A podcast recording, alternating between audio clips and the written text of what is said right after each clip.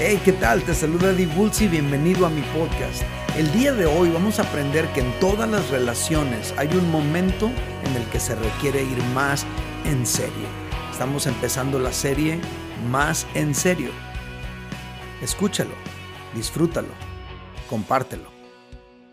Cuando Lau y yo cumplimos un año de novios, caminando de la iglesia a su casa, le pregunté, ¿te quieres casar conmigo? Era una noche estrellada, fresca. Íbamos caminando y le hice esa pregunta, ¿te quieres casar conmigo? Ella de inmediato dijo, sí. Yo le dije, no, no, no, espérame, espérame. Déjame, te digo bien, continué. Yo voy a servir a Dios. Voy a ser un pastor. No me voy a dedicar a otra cosa, me voy a dedicar a servir a Dios. Y a lo mejor me van a mandar por allá a un pueblo, me van a mandar por allá a alguna comunidad de escasos recursos. A lo mejor mi sueldo podrían ser litros de leche, huevos, gallinas, qué sé yo. Aún así, ¿te quieres casar conmigo? Y ella dijo, sí, me caso contigo. Órales. Se me subió el azúcar, me asusté y lo que tú quieras. Me cayó el 20 del compromiso en el que me estaba metiendo. Pero la verdad es que habiendo aclarado las cosas, y ella estando ya consciente de mi proyecto a futuro, pues empezamos a prepararnos para casarnos. Empezamos a ahorrar dinero, empezamos a comprar muebles y enos aquí. Ya casi para cumplir 29 años de casados y seguimos juntos, sanos y enamorados. Con un hijo de casi 20 años, con el privilegio de servir a Dios en una hermosa congregación en tres distintas ciudades, con muchísimos kilómetros recorridos, con innumerables viajes, al menos en tres continentes del mundo, y maravillosas experiencias de servicio a nuestro Dios, Laura y yo juntos. Ha sido una aventura impresionante. Y ya vamos a cumplir 29 años el mes que entra. Pero todo empezó a tomar un rumbo más definido. ¿Sabes cuándo? Cuando decidimos tomar nuestra relación más en serio. Cuando decidimos que ya no íbamos a ser noviecillos y ya. Cuando decidimos que nos íbamos a fijar una meta de casarnos en cierta fecha y que íbamos a edificar una familia juntos, allí todo empezó a caminar de manera diferente, a perfilarse de otra forma. Obvio, la gente que nos rodeaba, empezando por nuestras mamás, familiares más cercanos, amigos de la familia, todos pensaban que estábamos muy jóvenes, que era muy pronto para hablar de casarnos, etcétera, etcétera. Pues claro, me casé a los 19 años. Esta plática debimos haberla tenido cuando yo tenía 17 años. Pero nosotros estábamos convencidos, y todavía lo estamos, de que para edificar un matrimonio bendecido, lo que necesitas no es más edad, sino madurez y la bendición de Dios sobre tu vida.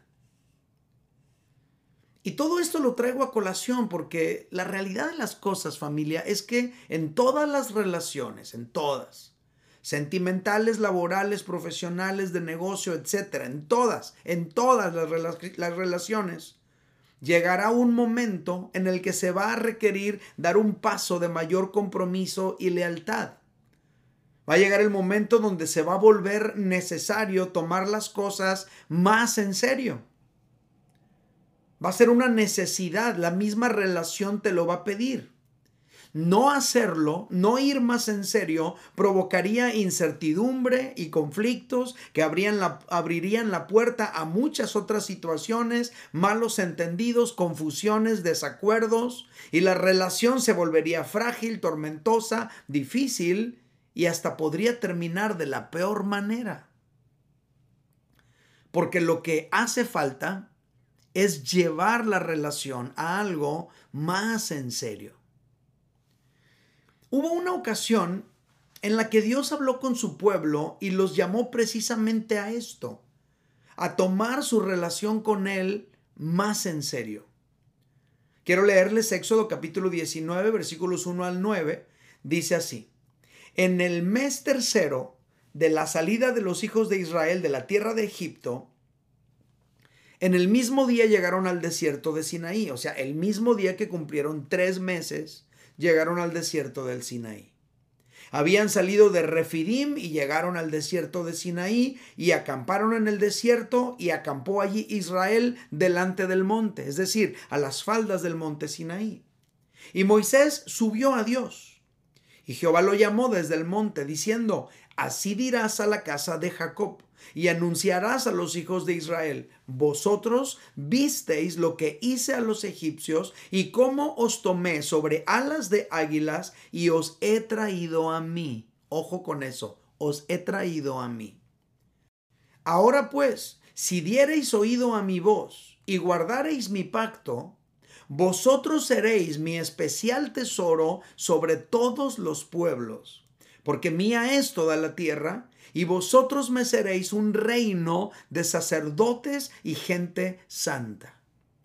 Estas son las palabras que dirás a los hijos de Israel.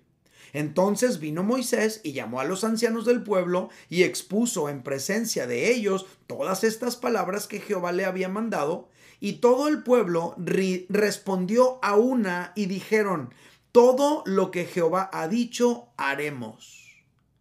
En otras palabras, le entramos, nos comprometemos. Y Moisés refirió a Jehová las palabras del pueblo. Entonces Jehová dijo a Moisés, He aquí, yo vengo a ti en una nube espesa para que el pueblo oiga mientras yo hablo contigo y también para que te crean para siempre. ¿Qué es lo que registra este fragmento? Bueno, aquí lo que está contenido es ese momento específico en el que Dios llamó a Israel a entrar en una relación con él más en serio. Dios había tenido ya una relación de amistad muy seria con Abraham. Ya lo vimos en la serie anterior, se le llamó el amigo de Dios. Esa, esa relación tan profunda de amistad con Dios, esa relación seria con Dios, se le transmitió a Isaac y se le transmitió a Jacob y a los hijos de Jacob, pero ahora Israel ya no era una familia nada más, como cuando era la familia de Abraham, o cuando era la familia de Isaac, o como cuando era la familia de Jacob. No, no, no. Tampoco eran un clan compuesto por unas cuantas familias ya. Nada que ver. Ahora el pueblo de Israel era un millón y medio de personas que Dios había librado de la esclavitud de Egipto mediante milagros y manifestaciones de gran poder a través de plagas que derrotaron todas las deidades egipcias una a una y derrumbaron por completo la arrogancia y el estilo de vida de los egipcios. Dios había abierto el mar rojo para que Israel pasara en seco. Dios les había purificado y sanado en las aguas amargas de Mara. Dios les había dado codornices a comer. Dios les había dado pan del cielo cada día para alimentarlos. Pero ahora se requería que Israel definiera su posición con Dios. Dios los estaba llamando a ir más en serio con Él. Dios les dijo, ustedes vieron lo que les hice a los egipcios para librarlos a ustedes de la esclavitud y traerlos a mí, para tener un encuentro con ustedes, para establecer una relación con ustedes. En otras palabras, yo les di libertad para establecer una relación con ustedes como pueblo. Ya no es el asunto con un hombre, con una familia, ahora es el asunto con una nación. Quiero saber si ustedes como nación quieren venir más en serio conmigo. Yo quiero que ustedes lleguen a ser mi especial tesoro. Yo quiero que ustedes lleguen a ser para mí un reino de sacerdotes y gente santa. Estos son los planes que yo tengo para ustedes. Me estoy comprometiendo con ustedes, pero estoy buscando que ustedes se comprometan también conmigo. Dios estaba llamándoles a hacer un compromiso más real con Él. Dios los estaba llamando a tomar su relación con Él más en serio. Por eso les dijo, si diereis oído a mi voz y guardareis mi pacto. O sea, Dios quería que el pueblo estuviera dispuesto a abrazar las leyes de Dios, porque mediante esas leyes de Dios, Dios los iba a proteger de toda influencia pagana, Dios los iba a proteger de toda la maldad, de todas las enfermedades, de todo el desorden moral y espiritual del mundo que los rodeaba. Si el pueblo se comprometía a seguir la ley de Dios, entonces el pueblo iba a estar protegido bajo esos, bajo esos límites de protección. Dios quería formar un pueblo con una cultura nueva, con valores nuevos y con un proceder nuevo en todos los ámbitos, en la vida social, en la vida económica, en lo moral, en lo espiritual, en todas las áreas de la vida Dios quería formar un pueblo con un proceder diferente a los egipcios y diferentes a los cananeos. Si el pueblo abrazaba este proyecto, entonces el pueblo podría llegar a ser ese especial tesoro para Dios y ese reino de sacerdotes y, gente santa. Pero se requería tomar la relación con Dios más en serio. Hoy estamos iniciando una serie que se titula Más en serio. Y en esta serie yo quiero crear conciencia de la necesidad de ir más en serio en distintas áreas de nuestra vida, de tal manera que tú y yo echemos raíces, que tú y yo establezcamos fundamentos y que tú y yo podamos proyectar un futuro más alineado a la voluntad de Dios en todos los sentidos. Más en serio. Y el primer tema de esta serie se titula así, Más en serio con Dios. Eso es lo primero que quiero hablar con ustedes. Porque en el orden de prioridades que la Biblia nos muestra, primero es Dios.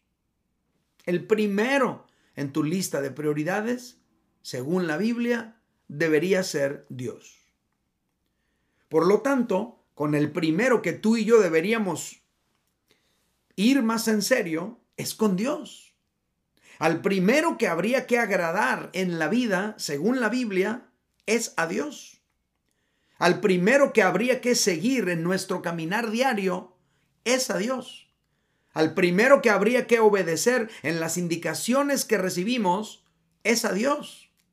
Al primero que habríamos de honrar es a Dios, con nuestros recursos, con nuestro tiempo, con nuestra vida. A Dios deberíamos de honrar primero que a nadie. ¿Y de dónde saca eso usted, pastor? ¿Por qué dice que Dios debería ser el primero? Porque Jesús dijo lo siguiente, Marcos 12, 30 dice, y amarás al Señor tu Dios con todo tu corazón, con toda tu alma y con toda tu mente y con todas tus fuerzas. Y luego Jesús aclara, este es el principal mandamiento. Esto es lo primero. Lo más importante, lo que más tienes que ponerle atención es a esto, a amar a Dios. Entonces Jesús nos está enseñando que el mandamiento más importante de todos, el primero, en el que deberíamos enfocarnos en primer lugar, es el de amar a nuestro Dios. La palabra griega que se traduce amarás en este fragmento es agapao, que viene de ágape, lo cual alude al amor más alto que hay. Pero por sus implicaciones en esta expresión, este mandamiento amarás podría traducirse como ser amigo de, tener afecto por, tener apego personal hacia, desarrollar un sentimiento de propiedad en relación a, en este caso, Dios. Y este sentimiento, según Jesús, debe abarcar todo nuestro ser nuestra mente, nuestra alma, nuestro corazón y nuestras fuerzas. Amarás al Señor tu Dios con todo tu corazón, con toda tu mente, con toda tu alma, con todas tus fuerzas. Este es el principal mandamiento, el primero y más grande mandamiento. Amar a Dios se va a manifestar así, siendo amigos de Dios. Amar a Dios se va a manifestar cuando nuestro afecto es por Dios. Amar a Dios se va a manifestar cuando tenemos un apego personal para con Dios. Cuando tú y yo estamos perfectamente definidos de que somos propiedad de Dios. Todo eso es amar a Dios según las palabras que Jesús dijo. Jesús también dijo que es el mandamiento principal, es decir, el mandamiento más digno, el número uno, el sumo mandamiento, el jefe de todos los mandamientos. Eso es lo que significa la palabra griega que se traduce principal. Entonces, ¿cuál es ese mandamiento principal que tú y yo deberíamos obedecer, en el que nos deberíamos enfocar? Este, el de amar profunda y apasionadamente a Dios. Poner primero a Dios, honrar a Dios en todo lo que hacemos, estar con Dios, agradar a Dios, consultar a Dios antes de tomar decisiones, sentir un afecto profundo por Dios, etcétera. Todo eso es amar a Dios. Y Jesús básicamente nos está diciendo que nuestro primer llamado es a enamorarnos apasionadamente de Dios. Amar a Dios. Es lo primero. Tomar a Dios más en serio, amándole con todo nuestro corazón. Ahora hay un fragmento ahí en Apocalipsis, en el capítulo 2, versículo 4, donde Jesús está llamando la atención a una iglesia. Apocalipsis 2, 4 dice, pero tengo contra ti que has dejado tu primer amor. En los versículos previos a este que acabamos de leer, cuando Jesús está describiendo esta maravillosa iglesia, la describe como una iglesia en perfecto funcionamiento, una iglesia con una perfecta estructura doctrinal y organizacional, la describe como una iglesia orientada al trabajo, como una iglesia dispuesta a enfrentar el sufrimiento, como una iglesia que está siendo muy eficaz en su llamado, pero que ha abandonado su llamado principal, amar a Dios. Al parecer esta iglesia estaba amando otras cosas en lugar de amar a Dios. Habían dejado su amor principal, habían dejado su primer amor. Es como si la iglesia de Éfeso hubiera cambiado su pasión por Dios por otras pasiones, como una pasión por trabajar para Dios, una pasión por la verdad de Dios, una pasión por descubrir las mentiras contra Dios, una pasión por soportar el sufrimiento por Dios, pero sin tener ya ningún afecto, ningún apego por la persona misma de Dios, sin tener deseos de estar con Dios. Es como si en un matrimonio la esposa está enfocada en la comida, en la cocina, en la limpieza de la casa, en la ropa limpia, en tener todo en orden, pero no dedica tiempo e intimidad al Señor de la casa, a su esposo al que se supone es el amor de su vida. Algo andaría mal. Alguien llegaría y encontraría la casa perfecta, pero percibiría que la relación matrimonial está fría o está en problemas. Es como si un esposo trabaja durísimo para darle lujos a su esposa, para mantener a su esposa, para que a su esposa no le falte nada, para que su esposa conduzca un supercarro y se vista de la mejor manera pero no le dedica tiempo a su esposa. A lo mejor tú pudieras ver a esa mujer como una mujer perfecta, pero a la hora de tratarlos, descubrir y percibir que algo no está bien en la relación. Falta intimidad, falta amor. Pues Dios le estaba diciendo esto a la iglesia de Éfeso. Hey, tu enfoque debería ser yo. Tu enfoque debería ser yo. Estás enfocado en todo menos en mí. Están haciendo de todo y lo están haciendo súper bien, pero no me están buscando a mí.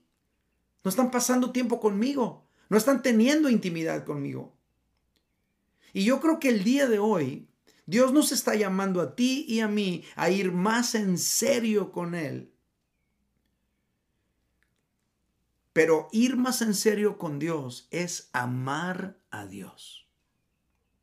Lo voy a repetir, ir más en serio con Dios es amar a Dios.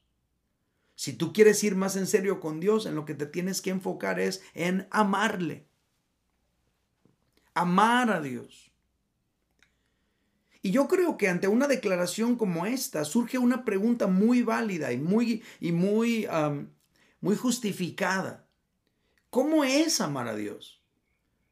Porque a lo mejor tú y yo sabemos cómo, me refiero a los hombres, a lo mejor los hombres sabemos cómo amar a una mujer, o las mujeres saben cómo amar a un hombre, o a lo mejor los papás sabemos cómo amar a, a un hijo, pero ¿cómo es amar a Dios según la Biblia? Pues en la palabra de Dios podemos encontrar algunas respuestas a esta pregunta. Número uno, amar a Dios es pasar tiempo con Dios. Amar a Dios se percibe cuando en ti y en mí hay un profundo deseo de estar con Dios, de pasar tiempo con Dios, de apegarnos a Dios.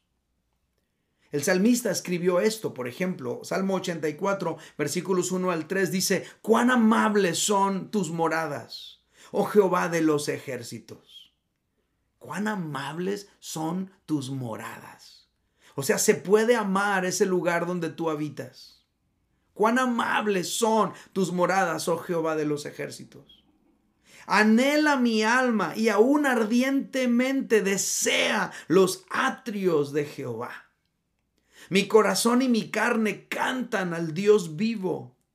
Aún el gorrión haya casa y la golondrina nido para sí, donde ponga sus polluelos cerca de tus altares, oh Jehová de los ejércitos, Rey mío y Dios mío. En otro fragmento dice, preferiría estar un día en tu casa que mil fuera de ella. Estos versículos básicamente describen una profunda emoción por estar con Dios en sus moradas, en sus atrios, en su casa, en sus altares. Estar en todo aquello que te produzca esa sensación de que estás cerca de Dios. El salmista dice, anhelo eso, me encanta eso, disfruto eso. Como cuando tú y yo disfrutamos el adorar profundamente a Dios. Como cuando tú y yo disfrutamos el pasar tiempo con Dios a solas. El salmista amaba a Dios y ese amor por Dios se traducía en un deseo de estar con Él. Si alguien dice que ama a Dios pero nunca quiere estar con Dios, yo dudaría mucho de que ese amor sea real y genuino. A lo mejor él está confundido o se está creyendo su propia mentira porque el amor por Dios se traduce en estar con Dios.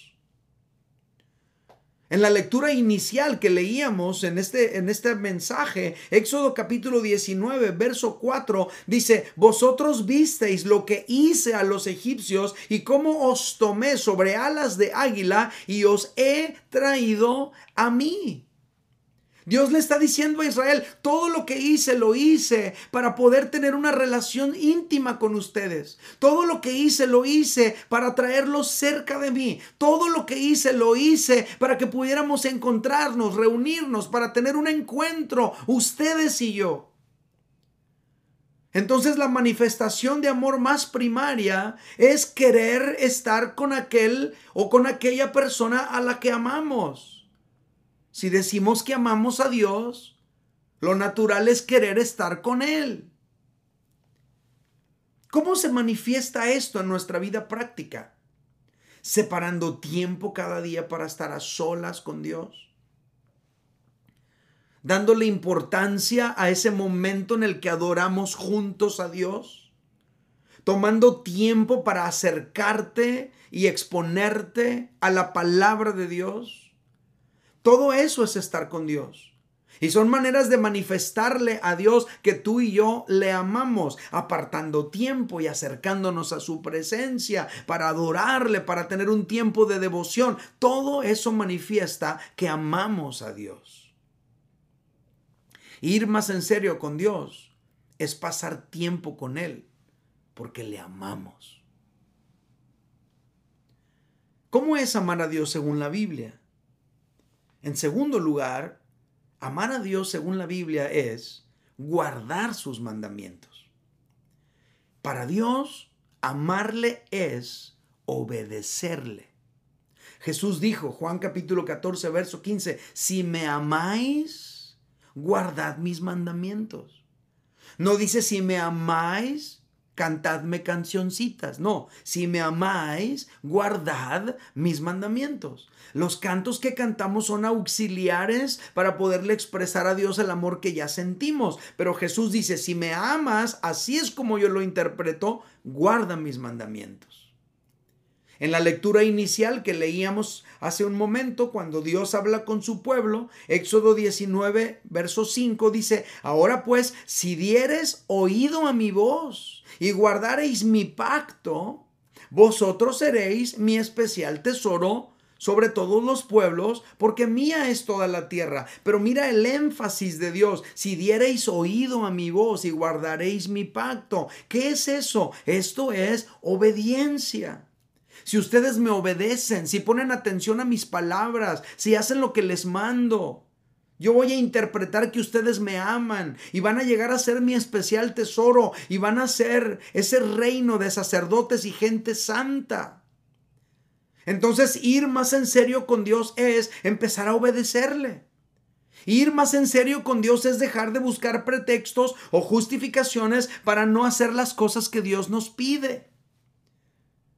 Que tú y yo dejemos de estar pensando, no, pues es que no puedo hacer esto porque, porque pasa esto, porque pasa lo otro. Y empezar a buscar razones, pretextos, justificaciones para no hacer aquellas cosas que Dios nos dice. Eso simplemente es una señal de que no amamos a Dios. De que solo nos estamos aprovechando de Él, de sus favores, de sus misericordias, de su gracia sobre nosotros.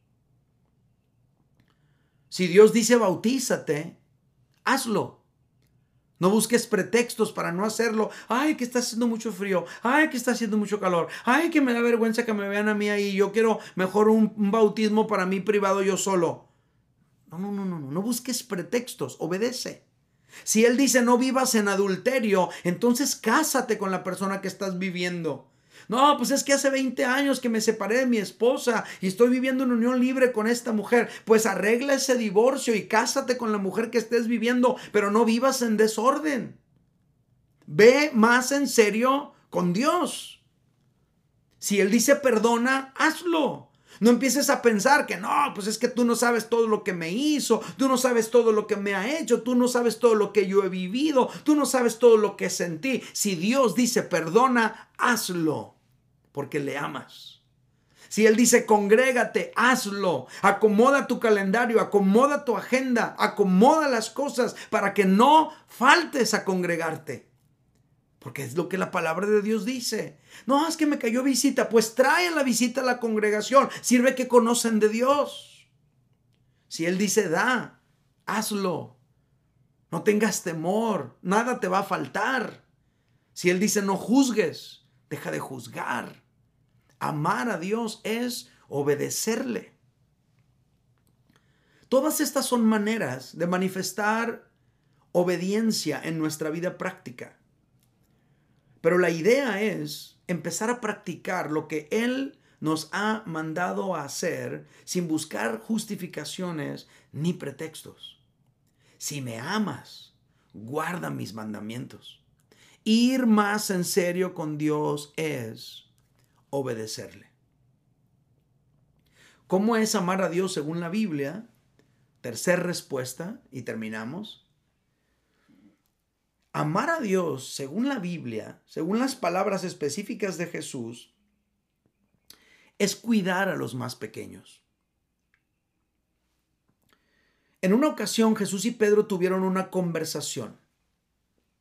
Resulta que Pedro se había regresado a su vida antigua porque él estaba muy frustrado y muy triste y él sentía que seguir a Jesús no era lo suyo.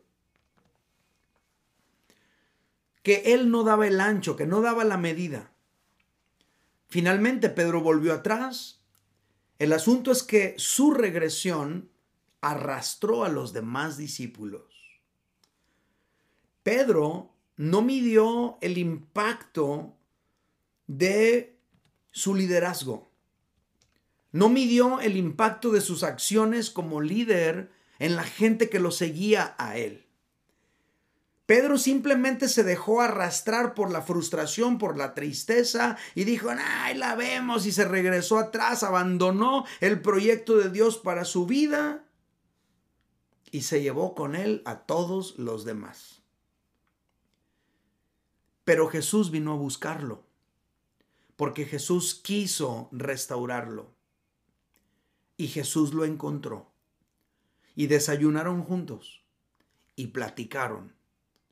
Y la historia dice en Juan capítulo 21, verso 15, cuando hubieron comido, Jesús dijo a Simón Pedro, Simón, hijo de Jonás, observa la pregunta, ¿me amas más que estos o igual?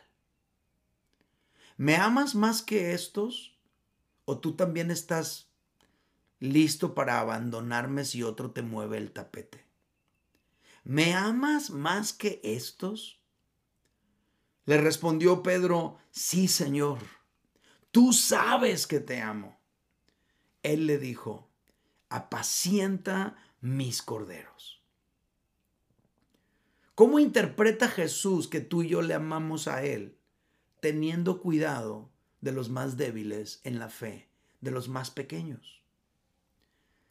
Yo aquí descubro que a Jesús no le preocupa tanto la regresión de Pedro. Porque Jesús sabe que finalmente los seres humanos pasamos por baches anímicos, emocionales, espirituales y nos podemos levantar. Aunque caigamos, el Señor nos restaura. Pero lo que a Jesús le preocupaba es que Pedro no midiera las consecuencias de sus actos, el impacto que podía producir en los más débiles en la fe, a los que Jesús les llamó corderos. Pero Jesús está relacionando el amor por Él con el cuidado de los más pequeñitos, de los más débiles en la fe, de los que van llegando, de los que todavía no saben bien qué onda, nada más observan a los que tienen más tiempo en el camino. Si me amas, cuida a los pequeñitos. Si me amas, no hagas cosas que pudieran arrastrar a los demás a su vida anterior. Si me amas, responsabilízate de los corderillos, no los dejes allí nada más, no los abandones a su suerte, responsabilízate de ellos. Ir más en serio con Dios es abrazar la responsabilidad de cuidar y disipular a los más pequeños en la fe. Muchos de los que me escuchan el día de hoy han visto cómo Dios ha sido su amparo, su fortaleza, su pronto auxilio, su consuelo, su salvación. Tú has visto cómo Dios ha hecho por ti muchas cosas para salvarte, para ayudarte, para fortalecerte, para animarte. Pero a lo mejor estás en esa etapa de sonreírle a Dios, pero no has dado el paso de ir más en serio con Dios. Dios te está llamando a ir más en serio. A lo mejor hay alguien de los que me están escuchando que todavía quieren mantenerse en esa etapa de quedar bien. En la que das entrada, sonríes, coqueteas, aceptas los favores, pero no estás llegando al punto de, de hacer un compromiso real con Dios. Hoy Dios te está llamando a ir más en serio con Él.